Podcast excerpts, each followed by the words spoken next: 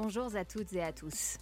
Bienvenue dans Cosmicronix, un podcast qui ambitionne de proposer à nos auditeurs une autre façon de penser et de vivre l'astrologie, notamment dans son orientation psychologique et socioculturelle.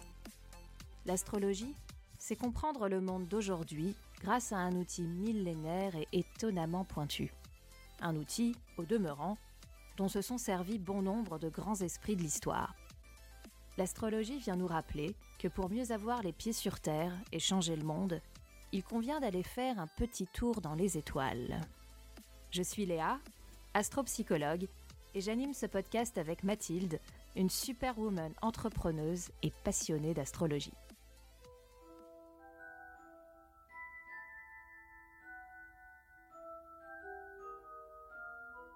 Nous sommes ravis de vous retrouver pour ce second épisode consacré à Harry Potter. Et nous avons choisi, euh, pour avancer doucement euh, dans euh, les symboles astrologiques nombreux que l'on trouve dans la série, nous avons choisi de nous arrêter sur la chanson du Choixpeau, qui est en sorte une un traité, disons, une sorte de traité sur les différents éléments euh, en astrologie, qui sont au nombre de quatre. Alors, il est évident que J.K. Rowling n'a pas choisi euh, d'écrire cette chanson pour euh, initier les gens à l'astrologie. Hein. Il y, a quand même des différences majeures qu'on soulignera. Ceci étant, nous avons trouvé des analogies frappantes entre les quatre maisons et les quatre éléments astrologiques. Et on va dire que ça constitue un prétexte ludique pour pouvoir vous parler plus amplement euh, des éléments en astrologie. Donc Mathilde, je te, laisse inaugurer la chanson du Choixpeau. Alors tu te, tu te l'imagines bien Léa, je ne vais pas la chanter. Oui, bah de toute façon nous n'avons pas la musique. Donc comment faire? Tu t'imagines bien que je vais simplement la lire. C'est déjà bien. C'est déjà bien. Hmm. Voilà. Donc on va pas, on commence pas par le début, mais en tout cas je, vais, je vais commencer par vous lire euh, la chanson qui permet de décrire les, les, les maisons. Donc le Choixpeau a toujours raison. Mettez-moi donc sur votre tête pour connaître votre maison.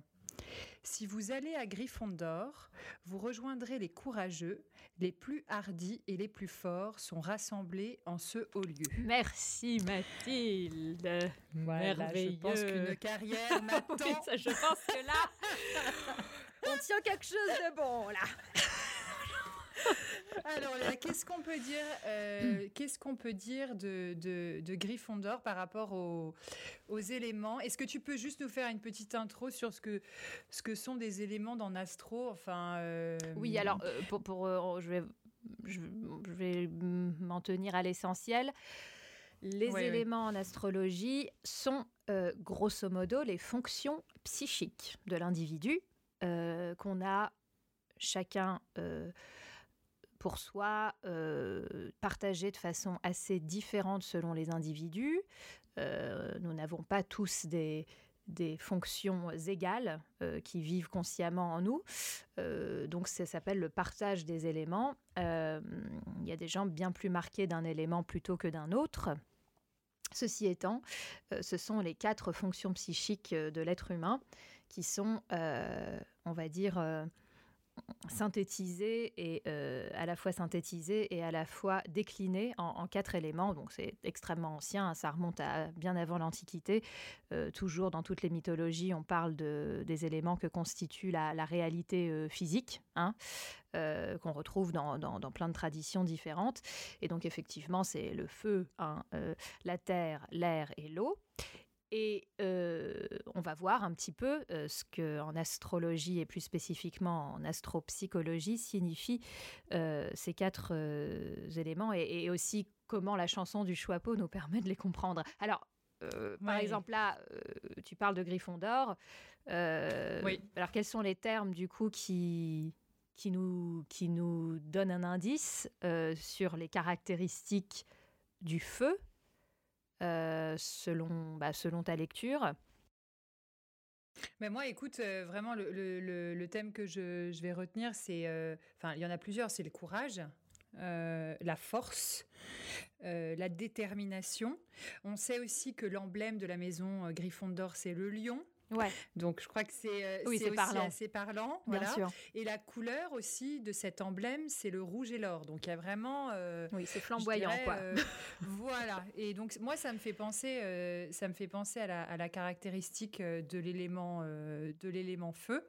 Je sais pas ce que tu en penses. Est-ce qu'on peut rajouter quelques, quelques Bien sûr. Alors, caractéristiques c'est sûr que là, c'est très basique. C'est-à-dire que euh, on va, euh, ce que ce que décrit Rowling, c'est une sorte de tremplin pour pour nous permettre de parler de l'élément feu.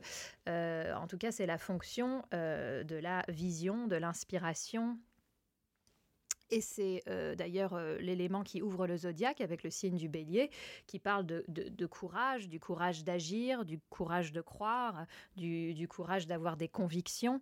En tout cas, Mhm. c'est euh, l'élément feu parle. C'est un élément qui est qui parle de, de l'esprit, mais pas de l'esprit froid, mais c'est le- le- le- le- l'élément le plus inspiré chez l'homme. C'est ce qui lui donne envie d'agir, c'est ce qui lui donne cette étincelle entre guillemets divine, le feu sacré ou, ou le euh, il y a premier, non premier, ouais. effectivement, euh, le, le, le, le- le fait de garder l'optimisme dans les moments difficiles, le fait de voir au-delà de, des réalités limitantes euh, de l'immédiat, de voir plus loin, d'être visionnaire, de, de créer. C'est le feu, c'est le feu, c'est le feu de l'artiste aussi qui crée et qui a cette vision en lui qu'il a besoin de manifester dans le monde. Euh, c'est l'idéal, c'est l'idéal. Et puis c'est c'est un peu la relation verticale comme le feu s'élance euh, euh, du du bas en fait vers le haut. Mm. C'est- la relation verticale de, de l'homme à de, de- de- entre de cet aller-retour en fait entre la, la matière et l'esprit. Donc on parle effectivement de, foi, de spiritualité, de, croyance, d'élan, d'inspiration, d'espoir, d'optimisme. Euh, et puis euh, j'aime bien cette image aussi de, de, de penser à, après une représentation théâtrale réussie, quand quelque chose a été euh, l'enthousiasme, l'enthousiasme du public se manifeste par euh, des applaudissements. Et quand on écoute les applaudissements en fermant les yeux dans une salle, on entend un le crépitement d'un grand feu. Et c'est Mm. un peu l'image de ce que représente euh, symboliquement le feu. C'est ce qui donne envie d'avancer. C'est ce qui donne envie, avec la, j'insiste sur le terme vie, euh, euh, de, de vivre, d'agir, de croire. euh, et c'est ce qui, euh, c'est ce dont on a besoin actuellement, par exemple, en pleine crise. On a ça, besoin de feu. dire. voilà. Oui, ils incarnent, en fait, ils incarnent la vitalité, euh, la- vraiment la vitalité, quoi. C'est des signes, parce que, donc, dans le zodiaque, euh, les, les trois signes qui sont marqués du feu sont le, le bélier, le lion et le sagittaire. si je- Complètement. Ouais. si je me trompe pas. Bon alors effectivement, on va pas aller dans le détail de, de- des éléments, oui, des de, de chaque modalités. signe. Parce que Voilà, là, parce on, on se complique un peu est- euh, les choses. Enfin, dans le cadre de cet épisode, euh, dans ce, cas-là, vaut mieux prendre des cours.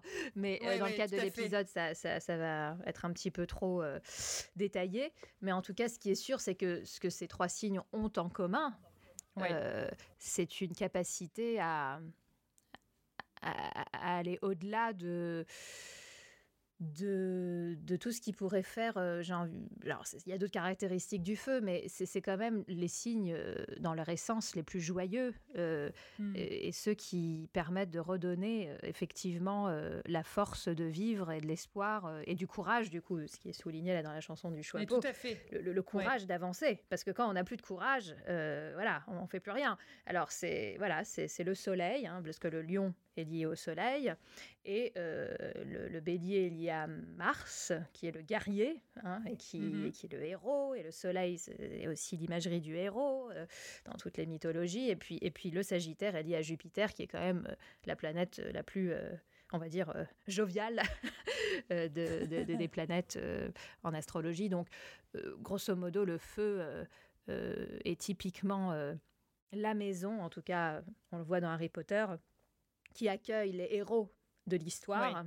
Et c'est vrai que ça revient euh, beaucoup euh, à la symbolique, à la mythologie euh, du héros, de l'image du héros, Hercule, enfin celui qui a des obstacles, qui va toujours aller de l'avant et, et avec ouais. courage et, et va faire face au danger et va mettre sa peur de côté et va quand même choisir d'être euh, voilà de, de, de, de- de- de mettre son idéal avant tout sans se laisser abattre. Voilà, c'est un petit peu le, le message du feu. Et je, voilà. C'est une très belle énergie dont on a bien besoin en ce moment.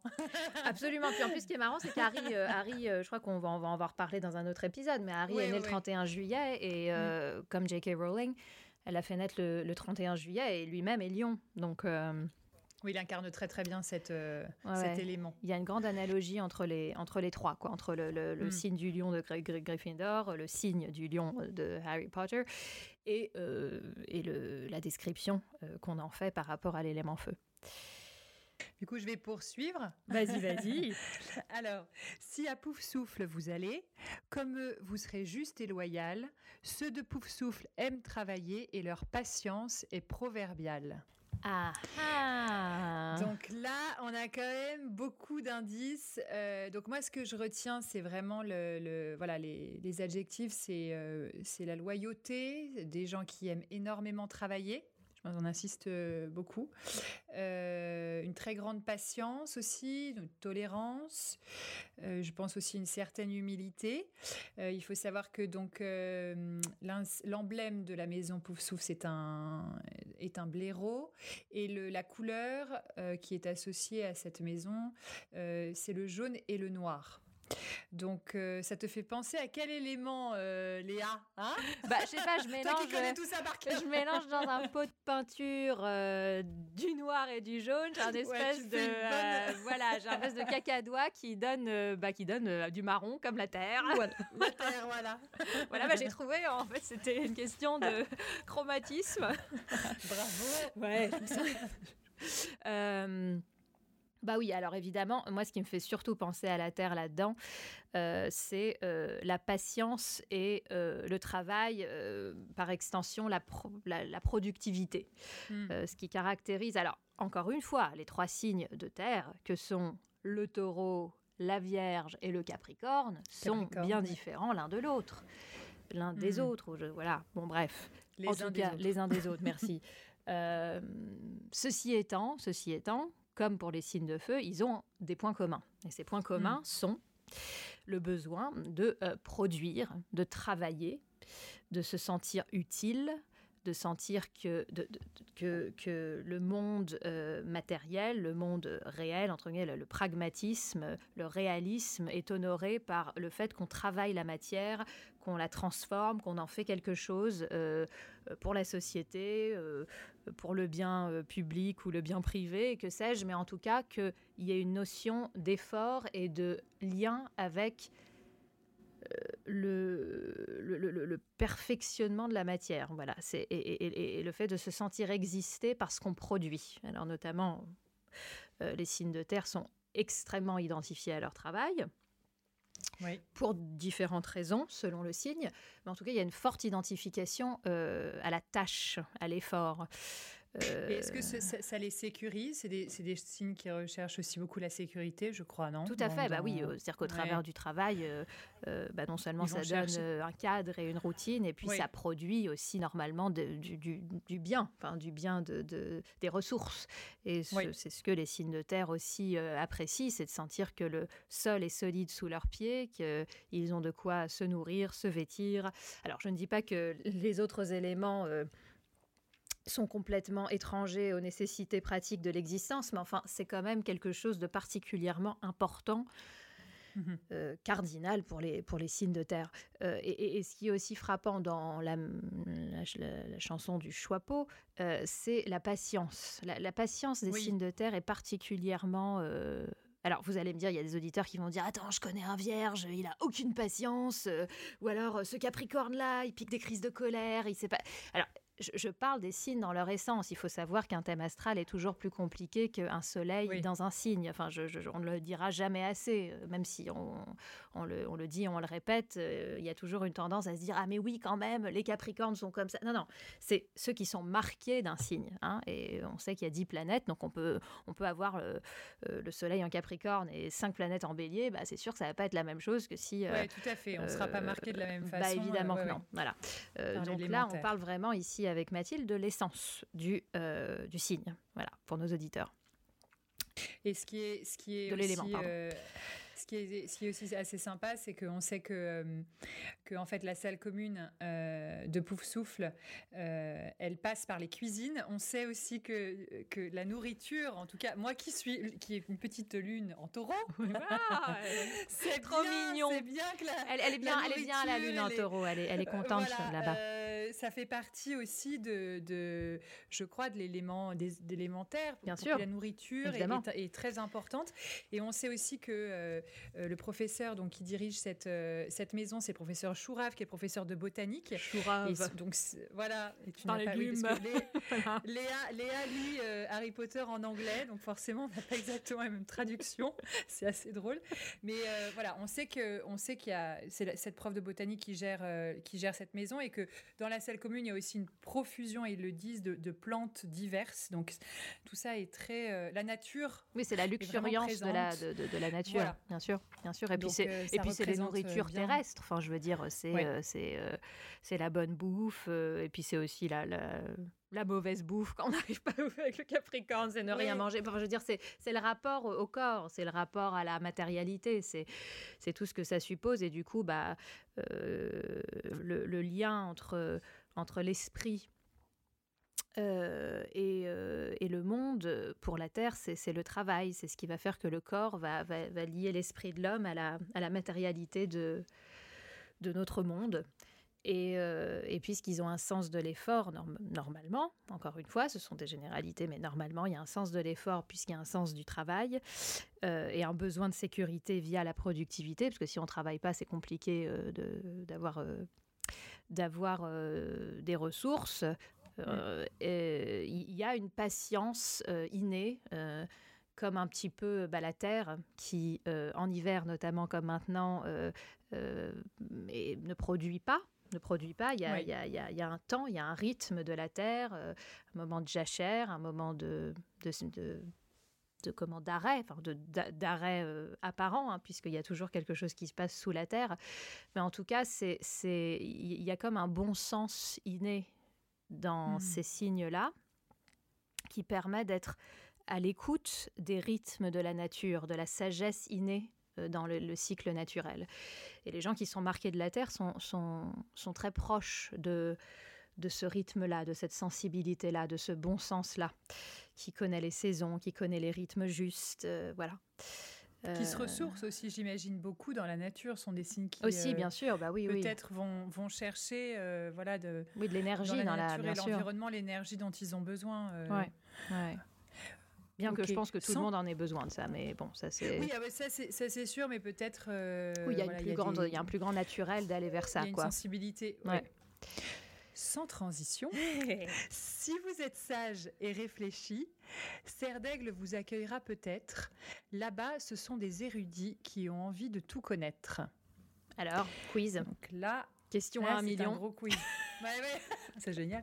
Euh, non, donc là, on a vraiment les caractéristiques de donc sage, réfléchi, érudit. Euh, je pense aussi avec une certaine, euh, une certaine créativité. L'emblème, c'est ah, l'aigle. Je t'arrête deux secondes. la créativité, ce serait si, si on parle de ce, de ce dont on va parler. Pas de scoop. Tu mettrais... La créativité, c'est vraiment le feu. Hein. C'est le feu. C'est vrai. Ouais. C'est la vision créatrice, c'est les couleurs, c'est l'inspiration. C'est là, euh, on est moins dans la créativité que tu vois quand, quand tu as lu l'envie de tout connaître. Oui. Espèce de boulimie de connaissances, d'informations, de faire des liens entre les choses. C'est moi la créativité là que, que, que la pensée, la pensée vraiment, la fonction oui, pensée. Ok, d'accord. Euh, ok. C'est pas donc c'est vraiment euh, ok. Donc la créativité c'est le feu. C'est bien, c'est bon à savoir parce que je j'ai toujours fait un petit, j'ai toujours un peu confondu. Euh, l'emblème donc c'est l'aigle et, euh, et, les couleurs de, de la maison Serdec c'est le bleu et le bronze. Ouais, donc, du coup, bleu, le bleu fait penser au ciel. Bah oui, oui, c'est vrai.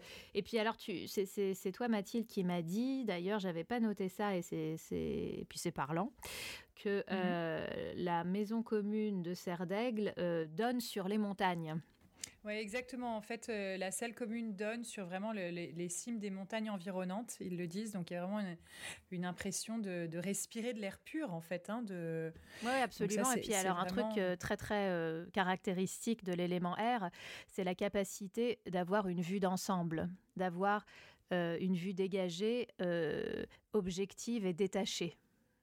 Euh, qui est effectivement fonction, bah, la fonction pensée, c'est-à-dire que c'est la fonction de l'esprit, de la rationalité qui permet de prendre des pas de recul pour pouvoir comprendre et jauger d'une situation à froid, euh, sans que hmm. les émotions soient concernées, sans que les pulsions soient concernées, sans que la subjectivité, les envies, les désirs, les, les voilà, toutes sortes d'interférences en tout cas que pourrait supposer les autres éléments, l'air mhm. a ce souci de d'embrasser le réel par la connaissance, mais vraiment intellectuelle, c'est-à-dire il y a un aspect un peu comme ça euh, éthéré, froid, détaché de l'air, mais qui permet aussi euh, d'avancer euh, dans la connaissance, dans la science. C'est un peu comme quand on fait on distingue un petit peu les sciences humaines des sciences, euh, des sciences dures. C'est pas tant qu'elles sont si séparées l'une de l'autre, mais que l'une va être peut-être un peu plus dans l'observation stricte du réel, que serait mhm. euh, façon un peu sceptique comme ça, euh, analytique, froidement analytique, sans se prononcer, sans, sans, sans, sans y mettre de sans y mettre de la du, de l'intime et du personnel. C'est en ce sens que les hmm. signes d'air sont caractéristiques euh, de la rationalité, de la pensée de l'homme. Euh, et puis ce qui est très intéressant, c'est quand on pense aux, signes d'air, euh, c'est-à-dire les Gémeaux, la Balance et le Verseau. Et le Verseau, oui. Alors pour la balance, ça dépend. Elle n'est pas toujours représentée avec une femme qui tient une balance. Ça peut juste être une balance, mais en tout cas, c'est quand même caractéristique de voir que les Gémeaux sont des êtres humains et le Verseau aussi. Hmm. Et la balance n'est pas un animal, c'est un objet. Donc c'est un objet créé par l'homme. Euh, c'est un artefact de la civilisation. C'est pas un objet naturel, c'est pas un animal. Euh, comme euh, comme c'est le cas des autres signes du zodiaque. Donc ça montre la spécificité vraiment de l'humain, c'est la pensée, c'est le langage. Hmm. Euh, c'est hmm. la communication, c'est l'information. C'est le monde des idées, en fait. Vraiment, euh, le monde de la parole, du coup, le monde de la rationalité, mais la rationalité, pas juste la rationalité bête et méchante qui tourne en rond et qui, mais qui permet de, comprendre le monde et, d'avancer, de, de, créer du progrès via la science euh, et de communiquer, de communiquer les idées, d'apprendre.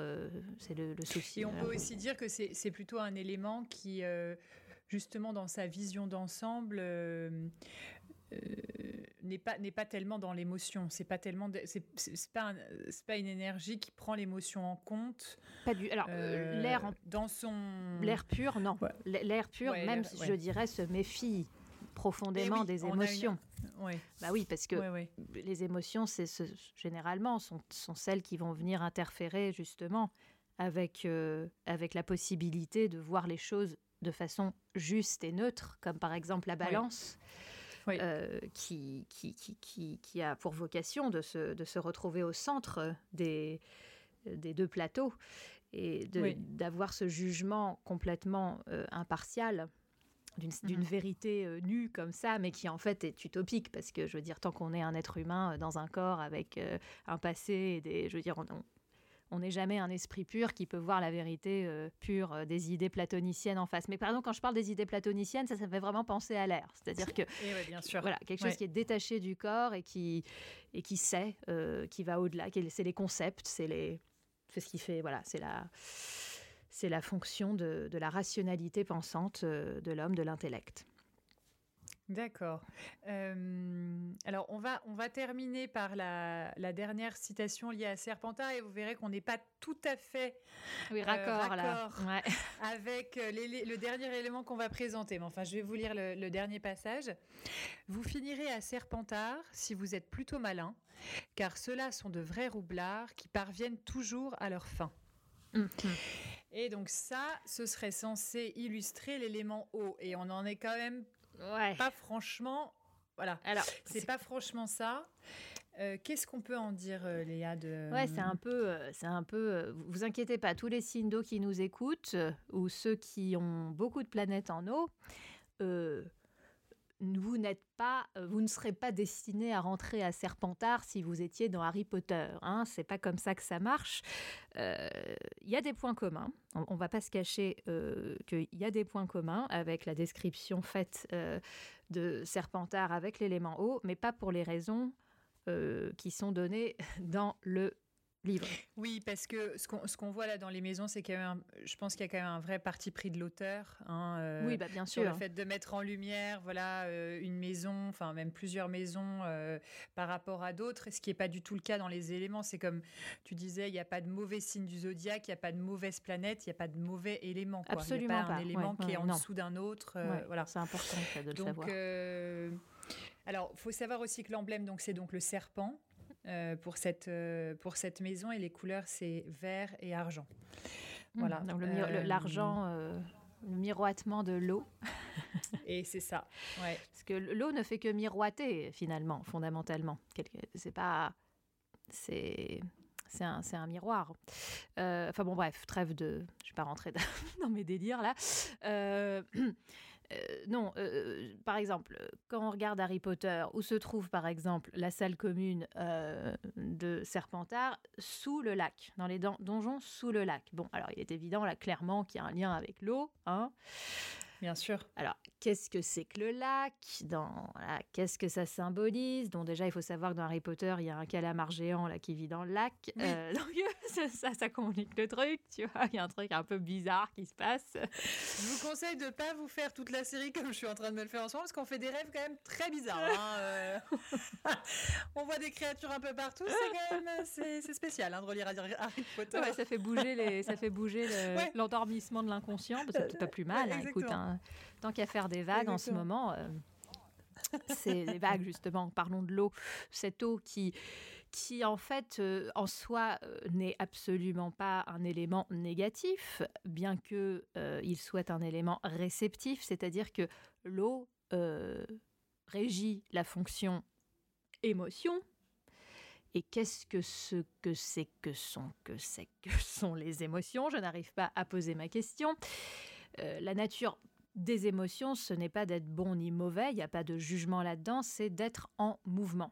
Émotion. Hein, il y a motion dedans. Donc euh, l'idée d'une émotion, c'est que ça traverse, ça, passe, c'est éphémère, ça vit, ça existe et ça et ça il y, a ce côté transitoire de l'émotion qui, comme l'eau, coule coule n'existe que par son mouvement finalement. De l'eau figée, ça devient de la glace, ou alors un lac, euh, un lac qui, de toute façon, on sait très bien que les lacs qui sont trop calmes cachent. Euh, des, des créatures euh, dans, dans, sous la surface des, créatures dans les profondeurs. Hmm. c'est vraiment, je pense que la raison pour laquelle Serpentard peut être lié à l'eau avant toute chose, c'est que comme euh, Mathilde vous l'a bien lu, euh, on finit à Serpentard si, on est plutôt malin. Alors, ça ne veut pas dire, ça ne veut absolument pas dire que euh, le, les, les, poissons, les cancers, les scorpions sont tous logés à même enseigne et sont de gros manipulateurs. C'est pas, évidemment, c'est absolument pas aussi simple que ça. Ceci étant, comment est-ce qu'on s'y prend, quel que soit son signe, quand on veut sciemment ou un peu moins consciemment, euh, manipuler quelqu'un ou quelque chose. Euh, on s'y prend généralement par le mode euh, de la vulnérabilité émotionnelle. Hein, ça se fait pas trop par les idées, ça se fait pas trop par la provocation agressive, ça se fait pas trop pour manipuler autrui. Il y a un moment donné où ça va toucher quelque chose de l'ordre de l'inconscient de l'autre ou de l'émotionnel de l'autre qui va toucher à sa vulnérabilité, qui va pas. Il est clair qu'on va pas manipuler les gens par la raison ou par l'argumentation. Il faut que ça, ça, touche quelque part.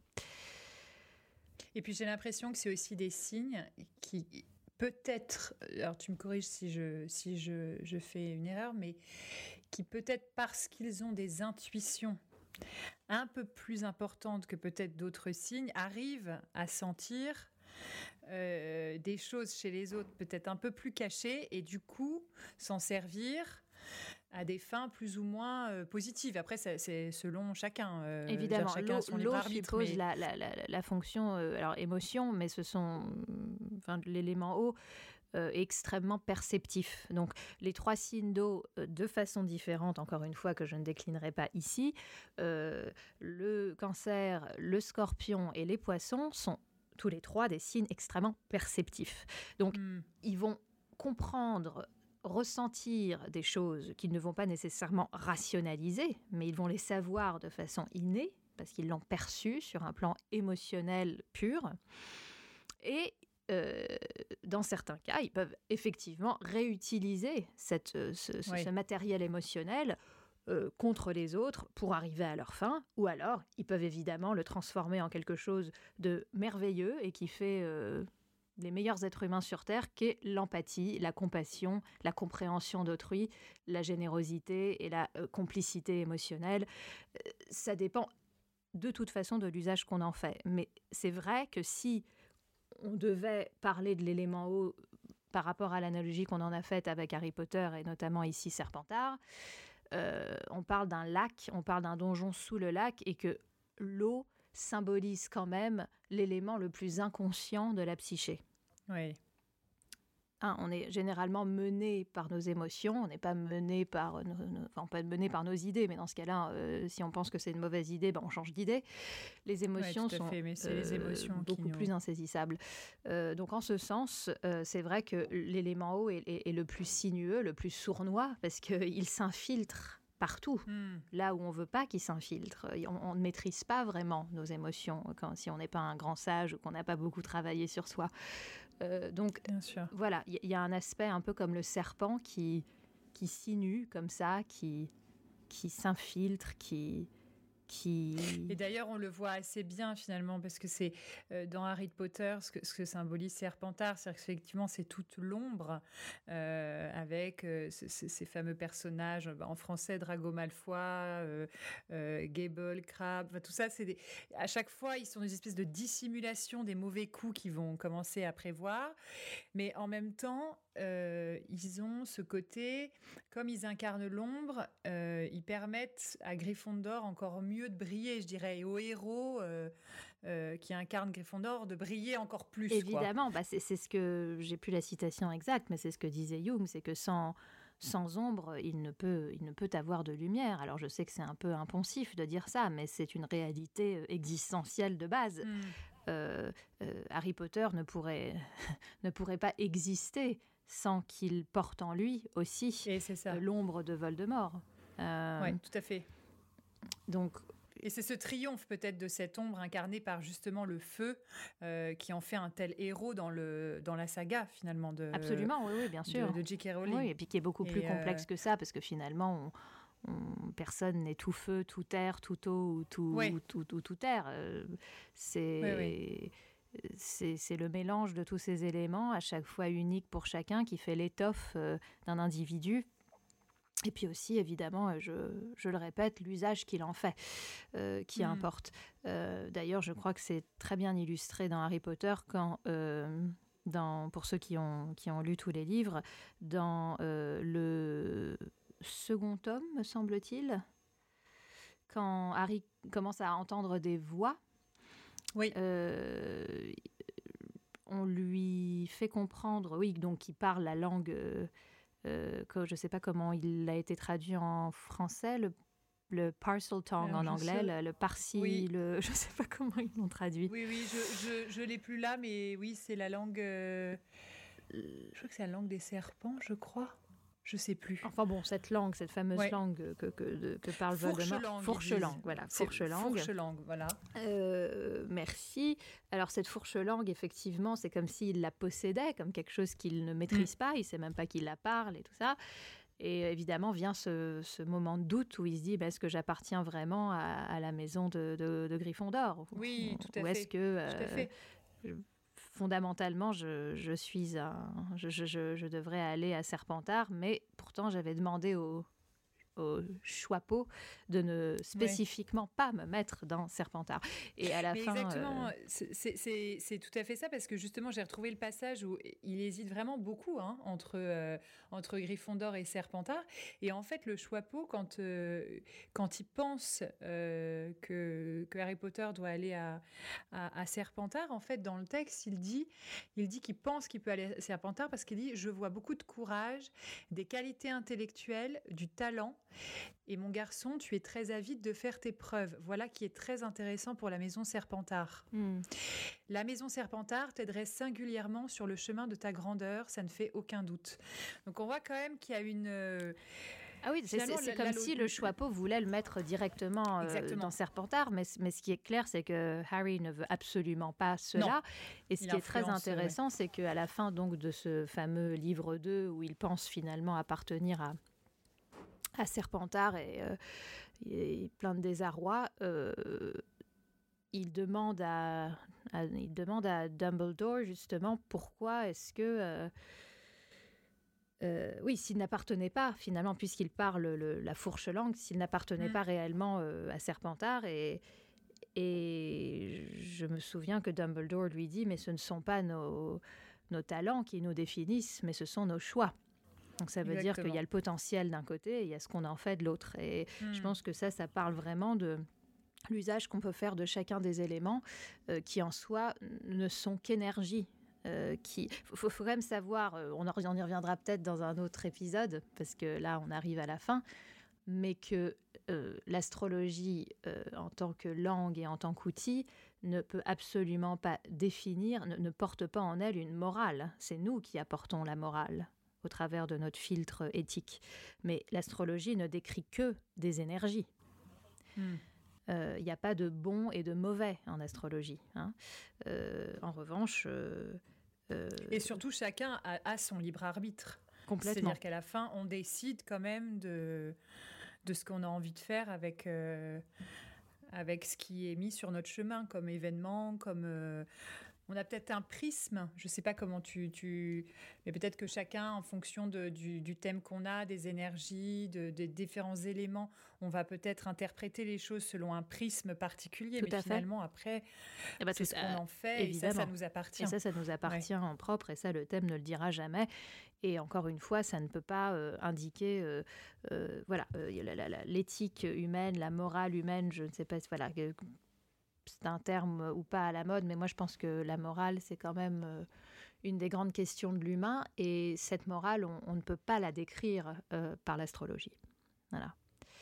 Donc ça, c'est important de s'en souvenir. Belle parole, euh, Léa. Je te remercie beaucoup d'avoir décrypté bah, avec moi les, bah, merci à toi. quatre maisons. Hein. C'était super. Et puis donc, on vous donne rendez-vous pour un prochain épisode. On vous en dit pas plus, mais ça sera encore sur la saga Harry Potter parce qu'il y a beaucoup de choses à dire. On n'en finit plus. Euh, on est lancé là. Voilà. et on vous souhaite de passer euh, voilà, euh, euh, des moments les, les, plus sereins possibles en ce moment. On sait que c'est un peu compliqué. Donc, oui, au vu de la situation actuelle. Podcast, on vous donne un petit, voilà, un petit, un petit moment de, un petit moment peut-être d'apaisement, de rigolade. Enfin, vu ce qu'on dit, je pense qu'il y a quand même de quoi faire. de quoi faire. Et puis, et puis voilà. Et on vous dit à dans 15 jours. À très bientôt. À très bientôt. Salut Léa. Salut.